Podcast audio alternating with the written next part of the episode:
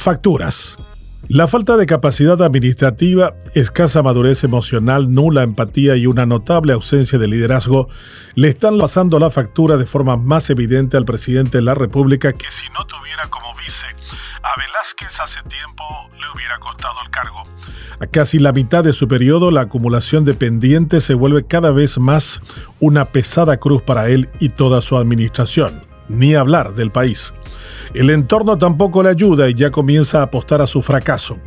El modelo bitongo de administrar una cuestión compleja como el Estado se ha tornado en algo fastidioso de tolerar a la población que demuestra su hartazgo como puede. Se cae la estantería en todos los frentes y el gobierno hace agua incluso en tiempo de sol y sin lluvia. Las obras públicas van camino a ser el caso de corrupción más grande en la historia del país con un ministro absolutamente perdido ante el movimiento de bolas donde lo que menos se puede ser es apático ni tolerante. El ir a ver obras y promoverse no alcanza porque las cocinadas se hacen de manera previa en los estudios, proyectos, licitaciones y posteriormente en los nulos controles de fiscalizadores honestos. En salud pública, la cuestión es todavía más evidente con el caso de Villarrica, donde el desprecio demostrado ante la necesidad de un abrumado y lloroso hermano de una víctima del COVID le llevó a Abdo a cometer una butade no digna de un ex alumno de marketing en los Estados Unidos.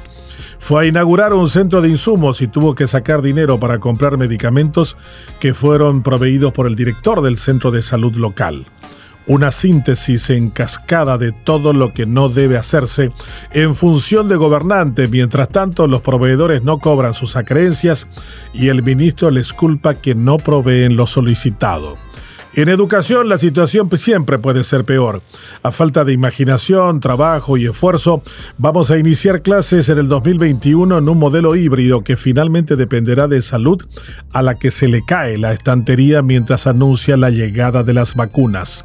En Cancillería, el nuevo secretario recibió con bombos y platillos unos informes relevantes de una comisión redactora irrelevante, según lo afirmó uno de sus miembros que funge de asesor.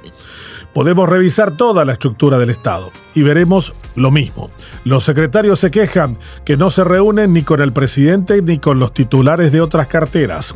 Todos andan por su cabeza, expresión bien paraguaya y gráfica, mientras el presidente lee la Biblia sin enterarse de nada. Se vienen tiempos complicados para la política paraguaya, fundamentalmente en estos tiempos electorales, donde la traición será la moneda común. Como el modelo carece de norte y es movido por la imprevisión, los acuerdos no tienen ningún valor. Hoy pueden salvar a Villamayor y canjearlo por la fiscal a Quiñones. Total, el secretario general en cualquier momento será pillado en otra corrupción. Se viene una de todos contra todos. Fiscales contra jueces en el caso Alegre, sectores internos colorados entre sí, opositores blandiendo el hacha y campesinos exhibiendo palos y foizas. A la gente ya no se le podrá contener con el miedo al COVID, y eso es peligroso para todos. Hasta los brasileños han recordado esta semana el pasado del Banco Basa y a Horacio Cartes. No sería de extrañar que la nueva administración Biden desentierre sus investigaciones en contra del expresidente y pidan su extradición. Las facturas se acumularon sin pagar ni consolidar. Llega el momento de cobrarlas políticamente y ahí no servirá de nada afirmar que de eso él no sabe nada. No habrá bolsillo ni espalda que aguanten los reclamos postergados.